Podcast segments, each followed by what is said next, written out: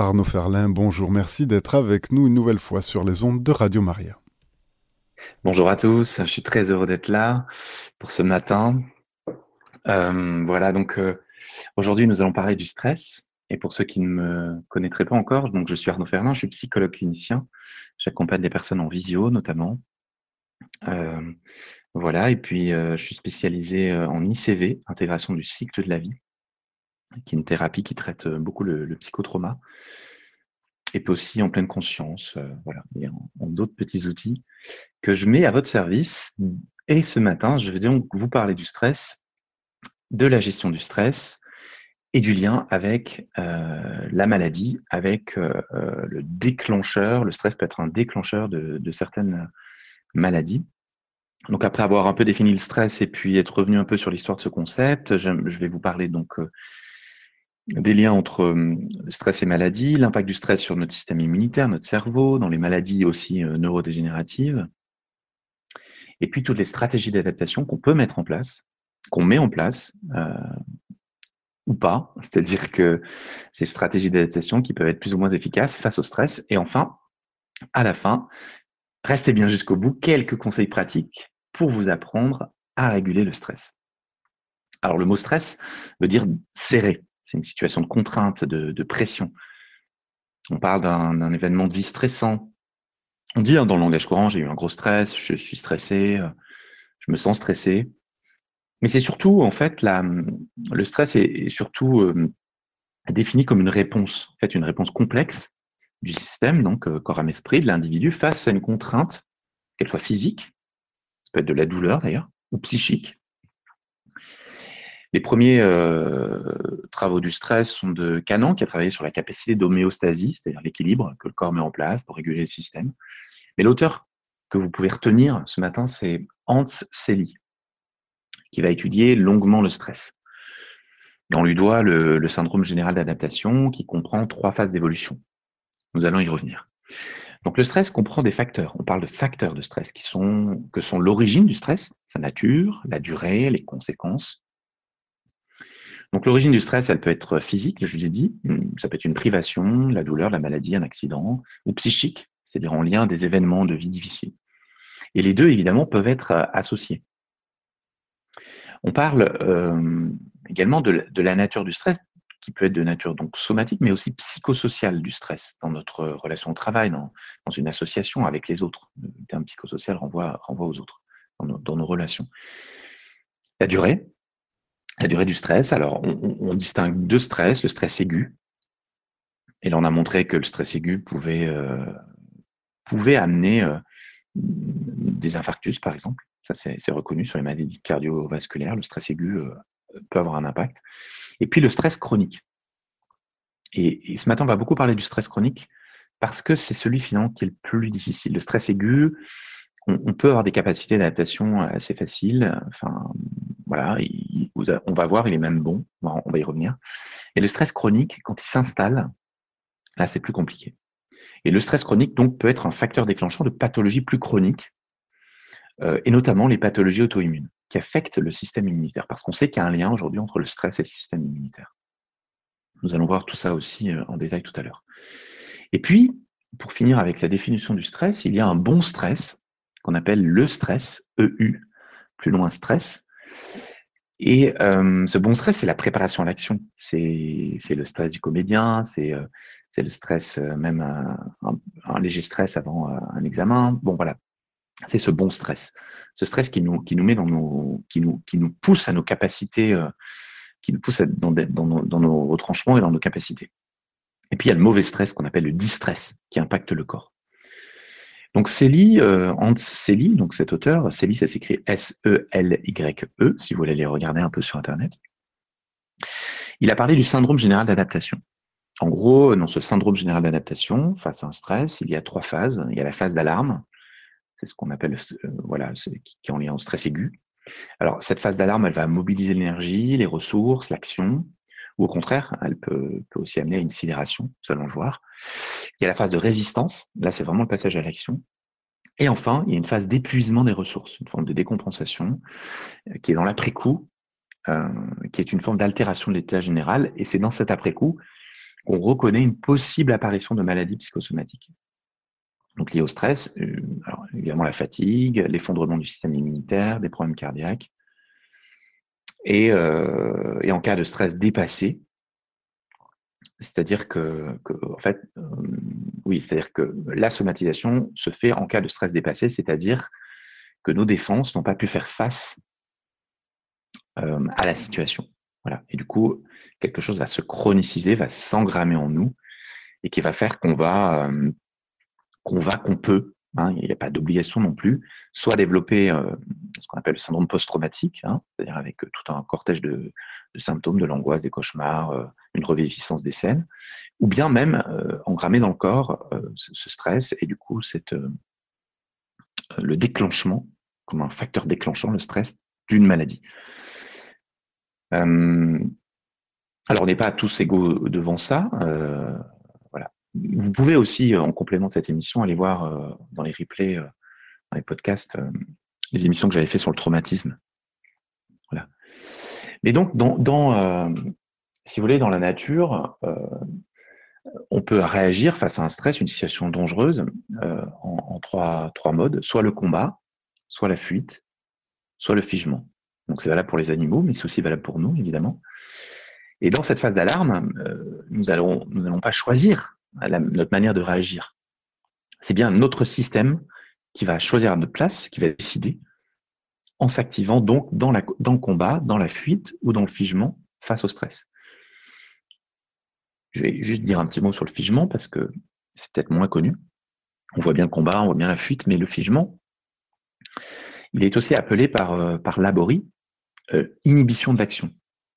C'est-à-dire que par notre histoire, nous avons pu entrer dans un schéma de conditionnement où l'action a pu être inefficace à certains moments. Donc, on est rentré dans une forme peut-être de passivité face à, des dangers, face à des stress, euh, une forme d'habitude, voilà, de passivité, de, de, comment on pourrait dire, oui, c'est ça, d'inhibition de l'action. Ce qui fait que nous nous sommes dissociés dans un état parfois proche du figement, c'est-à-dire dans une impuissance, une passivité extrême. En gros, c'est je fais le mort, j'attends que, ça, que ça se passe. Mais encore une fois, cette solution qui parfois a été appropriée dans notre histoire, peut-être dans notre enfance, elle peut être complètement inappropriée face à un stress, où il faut réagir, où il faut... Euh, euh, voilà. Et donc, cette, non-réaction, cette inhibition de l'action, comme l'appelle Laborie, euh, dépend aussi donc d'un, apprentissage, d'un conditionnement et donc d'habitudes euh, plus anciennes. Voilà. D'ailleurs, pour Laborie, ce, ce conditionnement, cette inhibition de l'action conduirait à des dépressions. Pour lui, la dépression serait, serait liée à, cette inhibition de l'action. Et pour lui, il n'y aurait pas de maladie psychosomatique, mais des maladies qui traduisent cette inhibition de l'action. Bon, mais encore une fois, quelle que soit notre histoire, euh, ne nous culpabilisons pas de réagir de telle ou telle manière, parce que c'est notre système qui a, mis ça en place et que c'est pas, c'est pas, nous avons pas, nous avons fait comme on a pu, voilà. Et parfois, ça aurait pu être pire. Voilà, si on n'avait pas peut-être mis euh, même le figement en place, euh, qui, est, aussi problématique. Parce que le figement, c'est comme un, si vous voulez, un gel d'une partie de nous qui va du coup euh, se, être coincé un peu, on va dire comme ça, dans le passé. Voilà, emprisonné émotionnellement dans le temps du stress du passé. Voilà. Donc l'attitude de figement, elle peut sembler plus contre-productive et sans doute laisser des séquelles plus profondes. Euh, mais encore une fois, ne nous jugeons pas. Voilà. Euh, dans la nature, l'animal qui se fige, qui fait le mort en gros pour échapper au prédateur, euh, pour du coup être insignifiant au prédateur, puisqu'il il, il ne semble plus vivant. Quand on voit une petite, voilà, une petite biche, ben, on va voir qu'elle va, elle va, elle va beaucoup après trembler, s'agiter, pour, pour en fait pour laisser aller cette tension du stress dans son corps. Donc ça, c'est quelque chose de très important dont on reparlera à la fin dans les conseils. Et chez l'homme, en fait, ça, se produit rarement parce qu'on a un mental et parce qu'on est beaucoup dans nos pensées et que la sidération, la dissociation peut se chroniciser et que on va se couper ben, quelque part de, nos sensations corporelles. On peut, on peut le faire ça de manière très récurrente et très euh, conditionnée, très, j'allais dire, euh, de manière euh, unilatérale. Voilà parce que c'est le propre du figement de se couper de son corps et de ses sensations. Et même certains, dans un, cas de stress très très important, peuvent carrément se décorporer et flotter au-dessus de leur corps. Et là, ils ne ressentent plus rien. Et il y a aussi tout un système d'hormones et de neurohormones qui se mettent en place. Et souvent, quand on accompagne une victime ou quand on, est face à une victime, on peut lui dire manière un peu maladroite, mais, pourquoi tu n'as pas crié, pourquoi tu n'as pas appelé, presque en la culpabilisant. Donc il faut bien faire attention, il faut bien comprendre que notre réaction suite à ce gros stress ne dépend pas de notre volonté. Donc s'il vous plaît, euh, prenez soin de, des victimes que, vous connaissez, mais, sans leur reprocher ou ne pas avoir agi, ils ont fait comme ils ont pu. Et, donc l'important, c'est pas de lui dire d'ailleurs d'arrêter de stresser ou bien de, de, se détendre. Tout ça, ce sont des injonctions un peu paradoxales, ça fonctionne pas il est important de, pouvoir, en quelque sorte, voilà, vraiment se réconcilier avec son système et puis se dire on a fait comme on a fait, comme on a pu. J'insiste un peu, hein, mais c'est important. Parce que souvent, on, constate de la culpabilité en fait chez les victimes, en disant mais pourquoi j'ai pas crié, pourquoi j'ai pas appelé, pourquoi j'ai pas pas bougé, pourquoi je me suis pas battu? Ben c'est pas si simple.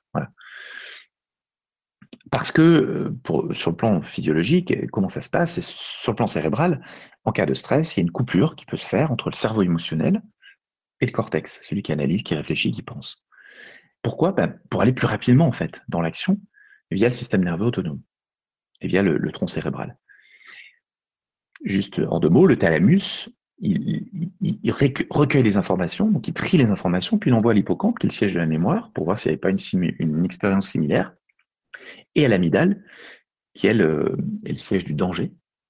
Et l'hippocampe et l'amidale décident rapidement de ce qui est bon pour nous, et du coup, euh, envoie au tronc cérébral qui va conditionner notre, notre action, soit dans le combat, la fuite ou le, figement. Et si durant notre enfance, nous avons eu tendance à nous dissocier dans notre imaginaire pour échapper à la réalité douloureuse de notre quotidien, eh bien notre cerveau sera conditionné dans cette habitude-là et du coup rentrera plus facilement en état de figement alors que ça ne sera pas forcément la bonne solution. Donc les deux principales hormones qui entrent dans le quand on est stressé, ce sont le cortisol et l'adrénaline et la noradrénaline. Voilà, donc on va s'arrêter un peu sur le cortisol parce que c'est important de bien comprendre ce qui se passe aussi dans notre corps. Hein, je vous l'ai déjà dit, la première émission c'était sur le corps à esprit, la deuxième sur la psychosomatique, ça c'est la suite de la deuxième émission sur la psychosomatique. Et du coup, je me situe vraiment dans une démarche de santé globale, de santé holistique, de santé euh, plurielle, où on prend en compte le corps, l'âme et l'esprit. Donc là, parlons un peu du cortisol. Alors, le cortisol, le cortisol, c'est une hormone stéroïdienne qui est produite à partir du cholestérol et qui est, euh, qui est liée aux glandes surrénales, les petites glandes qui sont juste au-dessus des reins, qui est aussi liée à une, la CTH, qui est une hormone hypophysaire. Mais retenez juste le cortisol. Donc le cortisol permet de faire face au stress et d'agir. Il monte la glycémie, il stimule la mitochondrie, l'éveil, la vigilance, il accélère la tension, le rythme cardiaque, rythme cardiaque, pardon, il stimule l'utilisation du glucose par le cerveau, il lutte contre l'inflammation aussi. Donc, donc le souci, c'est pas le cortisol, mais c'est l'hypercortisolémie chronique, c'est-à-dire cette hausse du cortisol chronique, euh, qui va être délétère pour le corps. Parce que les glandes surinales ne peuvent pas être en stress tout le temps. Il faut du repos. il y a une alternance. On en revient aussi à l'équilibre corps-âme-esprit. Il, faut, il y a une alternance. Donc normalement, on a plus de cortisol le matin pour agir, et ça diminue ensuite dans l'après-midi pour permettre euh, ensuite à la mélatonine, à la sérotonine et la mélatonine de prendre le relais pour qu'on soit beaucoup plus détendu et qu'on puisse s'endormir le soir. Voilà. Quand on est stressé, on peut être très fatigué le matin et ne pas dormir le soir. Donc il y a une forme d'inversion parce qu'il y a une inversion du cortisol. D'ailleurs, certains médecins peuvent faire un dosage hein, du cortisol. Vous pouvez demander à votre médecin traitant est-ce que vous pouvez me doser le cortisol? J'ai l'impression que euh, je ne dors pas bien euh, parce que je, suis très, en forme le soir et le matin, par contre, j'arrive pas du tout à me lever. Ça peut être un, lien avec ça. La maladie qui symbolise le plus cet effondrement du cortisol, c'est le burn-out hein, et la dépression. Donc, il faut donc éviter que le cortisol ne monte tout le temps. Donc, ça va dépendre de notre mode de vie. Donc c'est important de, s'autoriser du repos. Euh. Et puis, euh, euh, voilà, et puis du sport aussi, et puis il y a plein de, plantes aussi adaptogènes qui peuvent permettre de gérer le cortisol. On ne va pas rentrer dans, ce, dans ces détails-là. Alors, le lien maintenant entre le stress et puis certaines maladies. tout d'abord, il faut bien comprendre, pour bien comprendre en fait comment le stress peut induire des maladies, il faut d'abord comprendre comment l'organisme se défend contre les maladies de façon générale. Contrairement à ce qui a longtemps été cru, le cerveau et le système immunitaire sont en dialogue permanent. Alors retenez bien ça, le cerveau et le système immunitaire sont en dialogue permanent. C'est-à-dire que le système immunitaire renseigne le cerveau sur le caractère pathogène ou non des micro-organismes qui sont contenus dans le corps. Lors de la confrontation, de la confrontation pardon, à une intrusion, un agent pathogène par exemple, il y a un échange continu entre le système nerveux et le système immunitaire, afin de conserver l'équilibre de l'organisme. Le cerveau agit en réponse au système immunitaire, en provoquant des comportements particuliers. D'ailleurs, l'étude de ces liens entre le, si ça vous, intéresse d'aller plus loin, d'approfondir l'étude de ces liens entre le, comportement et le système immunitaire, fait l'objet d'une discipline qui est relativement récente, qui s'appelle la psychoneuroimmunologie. Donc on est bien dans le thématique corps à esprit, vous voyez, euh, on est vraiment euh, au cœur du sujet. Et par exemple, quand les enfants sont malades, leur comportement change, les rendant plus enclins à être réconfortés par des câlins, alors que l'effet d'un agent pathogène similaire sur des patients adultes aura tendance à entraîner un comportement de repli sur soi. Donc, il y a des, liens. Voilà. Les altérations psychiques euh, peuvent être aussi traduites en des modifications immunitaires par l'activation de, cette voie du stress, notamment avec le cortisol et euh, le système nerveux autonome. Et les cellules immunitaires influeront à leur tour les circuits neuronaux. Alors, dans le cas d'un stress aigu, l'immunité euh, innée qu'on a tous est renforcée. L'immunité acquise est temporairement réduite. Euh, et une étude a exploré la réponse du système immunitaire lors d'un stress psychologique aigu, par exemple dans un, premier saut en parachute en tandem. On a relevé des, échantillons de sang qui ont été prélevés avant et après le saut afin de mesurer les principaux indicateurs de la réponse immunitaire. Et des échantillons de salive ont également été demandés toutes les 15 minutes du matin au soir. D'après les chercheurs, le stress aigu a un effet sur le système immunitaire similaire à celui provoqué par une infection aiguë. En pratique, il semble que le stress aigu accélère la résolution des infections et la guérison des plaies. En situation de stress aigu, la réaction inflammatoire qui survient n'est pas exactement la même que la réaction inflammatoire qui se met en place lors d'une infection ou d'une blessure. Dans ces derniers cas, la réaction est locale et de forte intensité. Par conséquent, le stress aigu peut être donc bon. Le stress aigu n'est, le stress n'est pas mauvais. S'il est aigu, s'il est s'il est bien dans nos limites, dans nos capacités d'adaptation, qu'on n'est pas dans un stress dépassé, cela peut être un bon stress qui va donc stresser l'organisme et même venir le renforcer si c'est répété. Comme le décrit la loi de l'hormèse. Vous pouvez aller voir aussi sur Internet la loi de l'hormèse. C'est un petit stress qui, est bien dans nos capacités d'adaptation, mais qui est suffisamment assez intense quand même pour nous mettre dans une zone un peu d'inconfort, mais pas, pas grande, vous voyez, pour que notre organisme, notre organisme vienne se renforcer. D'ailleurs, certains préconisent de, de, faire une, de faire du sport, mais de manière intensive et courte, afin de générer du bon stress pour l'organisme et que l'organisme s'y adapte et qu'il se renforce. C'est aussi euh, toutes les vertus euh, de l'exposition au froid qui vient renforcer le système. Si ça vous intéresse, l'exposition au froid, c'est très très intéressant.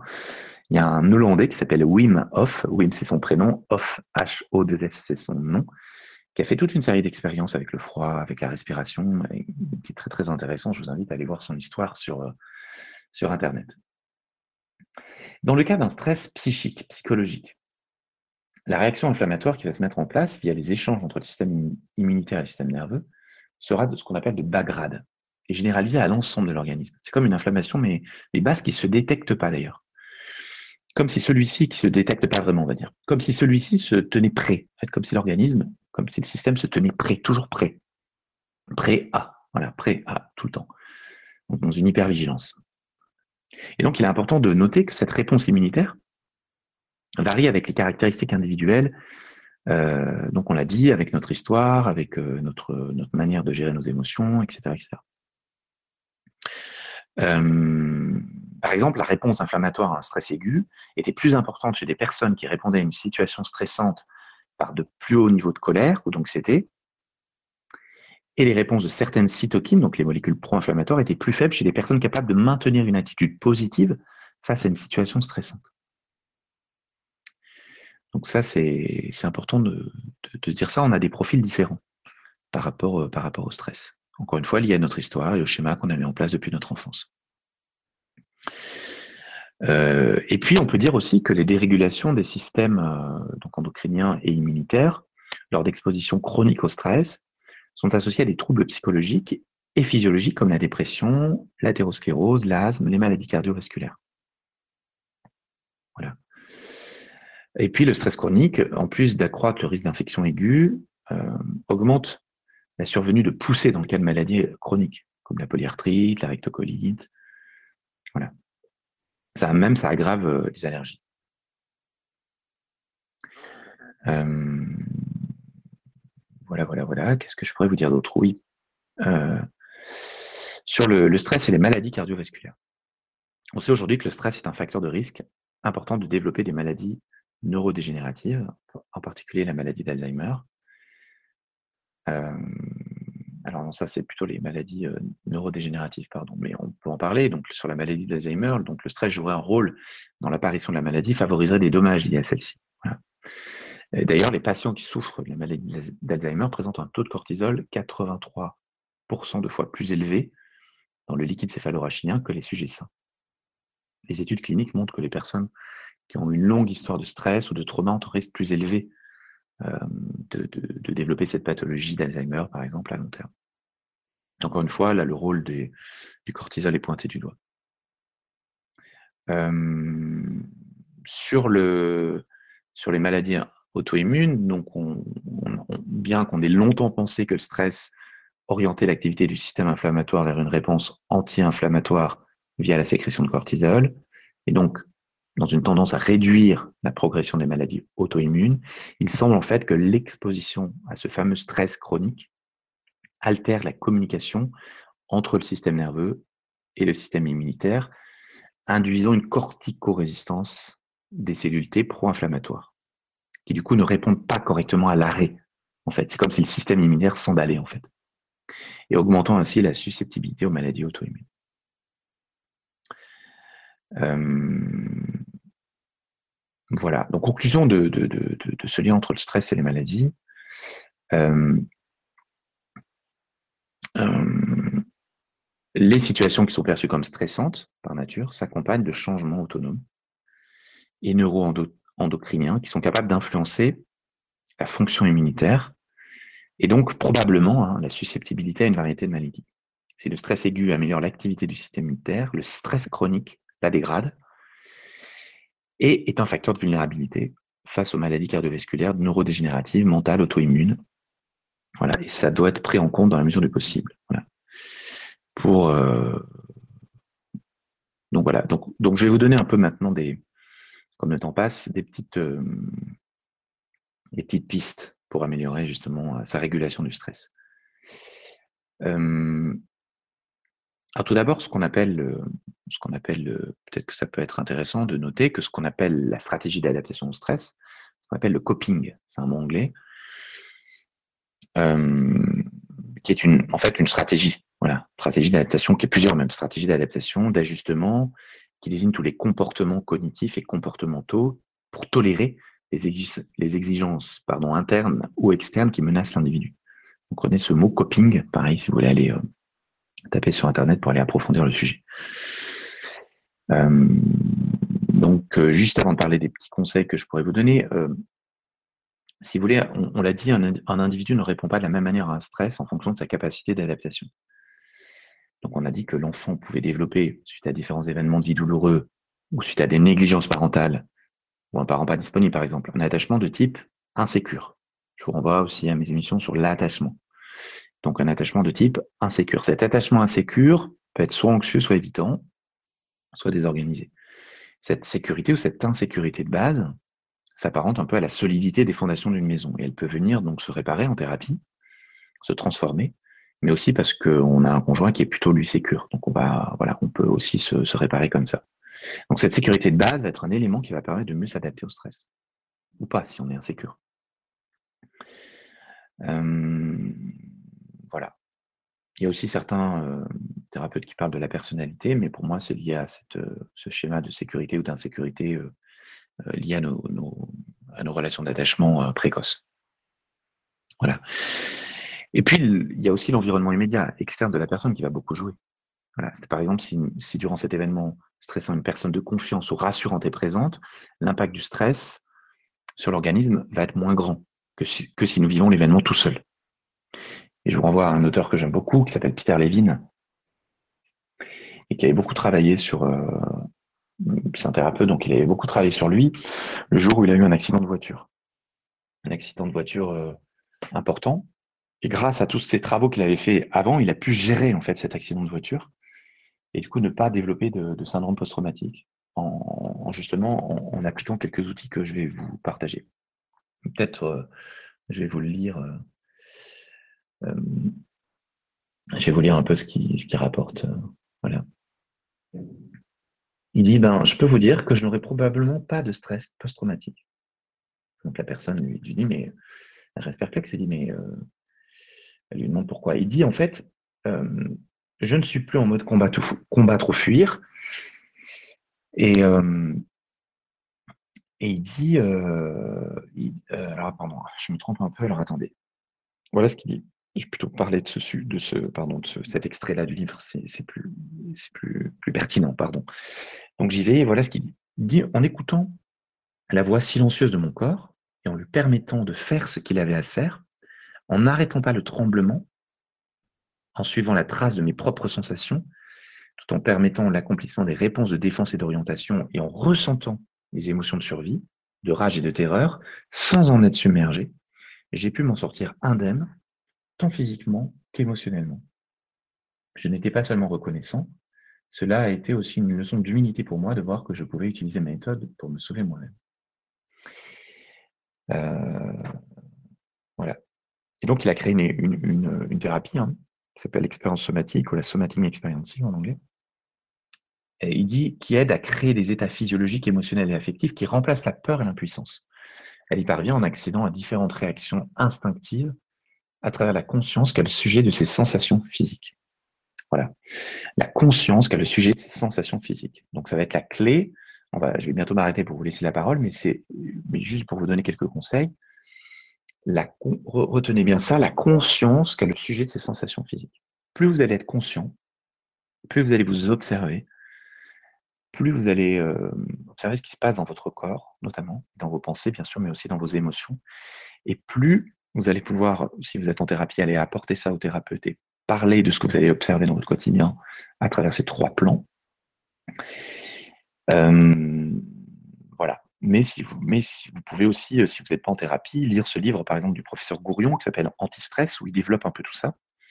Ce que je ne vais pas avoir le temps de faire ça, mais bon, voilà. Euh, donc, se rendre compte, voilà, si on est stressé ou pas, donc sur une échelle de 0 à 10, parce que si vous voulez, il y a quand on est stressé, parfois on, oublie même de s'observer parce qu'on est dans des habitudes stressantes et on ne pense même pas qu'on est anxieux. Moi, j'ai des patients qui ne pensent même pas qu'ils sont anxieux et quand on, creuse, quand on observe un peu, ils se rendent compte en fait que euh, ce qu'ils ont mis en place n'est pas tout à fait euh, efficace pour gérer le stress et qu'en fait, ils sont assez euh, stressés et, et, anxieux tout le temps. Voilà, donc cultiver l'instant présent à travers le corps, ça c'est hyper important. Euh, d'ailleurs, Peter Levin donne des petits, exercices. Il dit euh, pendant environ 10 minutes, plusieurs fois par semaine, prenez une douche agréable, pulsante, de la façon suivante, à une température confortable, exposez votre corps au jet, dirigez votre attention vers la partie du corps où se concentre de manière rythmique la stimulation, prenez conscience de chaque partie de votre corps, par exemple, placez le dos de vos mains sous le pommeau de la douche, puis les paumes et les poignets, puis votre tête, etc. etc. Voilà, et puis dites, j'accueille euh, j'accueille cette sensation, ceci est mon bras, ceci est ma tête, ceci est mon cou, dites-le, voilà. Et puis vous pouvez aussi faire cet exercice en tapotant les parties du corps au bout de vos doigts. Voilà. Il dit aussi euh, euh, d'essayer de, reconnaître en fait si on a une rigidité ou une mollesse du tissu de notre muscle. Ça c'est un peu différent, c'est un autre exercice. parce qu'il dit en général les muscles contractés sont signe d'alarme et d'hypervigilance du système d'activation. Euh, voilà, sympathique, le système d'activation sympathique, hein, qui est le, système d'activation combat ou fuite. Alors que le système parasympathique, c'est plutôt le système de la détente. Par contre, les muscles flasques pardon, sont révélateurs de l'effondrement du corps quand il est dominé par le système de figement. On peut observer tout ça pour voir si on est stressé ou pas. Si on est, euh, Et puis, euh, l'idée aussi que développe le professeur Gourion, c'est que C'est dire en fait que nos pensées euh, stressantes, nos émotions, on peut, on peut les observer, du coup en les observant, on les laisse un peu de côté. Et l'idée est de voir le stress comme un bruit de fond, mais je ne l'écoute pas trop, je me, je me reconcentre sur l'instant présent, je me reconcentre sur ce que je suis en train de faire. Et donc le mouvement, l'activité va être très très importante pour éviter le figement et puis pour éviter d'être paralysé par des pensées ou d'être complètement dans notre tête. Donc de revenir au corps, de revenir à l'action, de revenir à ce qu'on fait, c'est très très important. Et puis évidemment la présence de l'autre. Peter Levine l'écrit beaucoup. Il dit que s'il n'y avait pas eu cette, femme là qui était là de son accident de voiture, qui était venue lui tenir la main, qui est eh ben, il aurait pas, il il s'en serait pas sorti aussi bien. Voilà. Donc, donc, donc la présence rassurante de l'autre, très, très importante. On peut se faire masser par son conjoint, etc., etc. Il y a plein de choses pour, pour revenir encore une fois au contact avec son corps. Voilà. Euh, et puis ne pas, pas de se mettre de pression inutile, c'est-à-dire que finalement, euh, par exemple pour les troubles du sommeil, euh, si on est concentré sur oh là je vais pas encore dormir, oh là là, il faut que je me détende avant de dormir, oh là là, il faut que, eh ben, ça marche pas. C'est-à-dire qu'il faut, il faut faire l'inverse. En fait, il faut se dire, mais en fait, c'est pas grave si je ne dors pas. Voilà, faut, faut, faut lâcher prise là-dessus. Chers auditeurs, c'était notre émission Psychologie. Il y était question des relations entre le corps et la psyché. C'était le stress. Ce mois-ci, retrouvez cette émission podcast sur notre site internet radiomaria.fr.